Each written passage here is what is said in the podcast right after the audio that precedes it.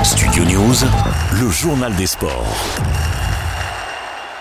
Dans le cadre de deux affaires de prise illégale d'intérêt et détournement de fonds publics, des perquisitions ont été menées hier au siège du comité d'organisation des Jeux 2024 à Saint-Denis. Le comité dit pleinement collaborer avec les enquêteurs. En avril 2021, deux rapports de l'Agence française anticorruption sur l'organisation des Jeux pointaient des atteintes à la probité et des conflits d'intérêts. Avec le club allemand de Leipzig, l'international français Christopher Nkunku a pris une autre dimension sur la scène internationale. Malgré son absence à la Coupe du Monde en raison d'une blessure, le joueur aux 10 sélections sous le maillot bleu s'est officiellement engagé pour 6 ans avec Chelsea. Hier, le club anglais qui a terminé 12e du championnat cette année espère se relancer avec le joueur de 25 ans. Autre transfert, celui de N'Golo Kanté, l'ancien international français de Chelsea, devrait quitter le club londonien 7 ans après son arrivée.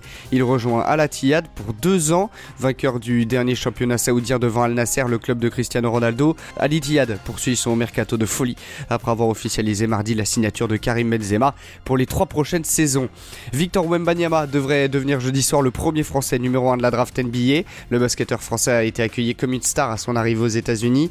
De nombreux fans attendaient déjà le prodige à l'aéroport et certains l'ont suivi jusqu'à l'hôtel des joueurs à 19 ans et du haut de ses 2m21 Wemby a déjà pris la mesure de sa nouvelle cote de popularité.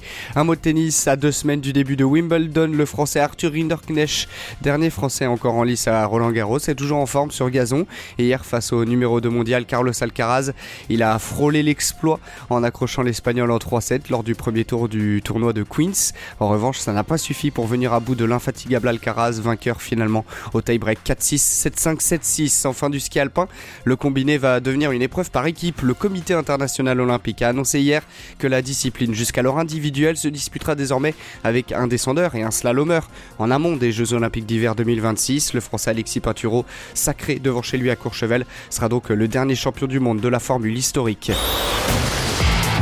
Studio News, le journal des sports.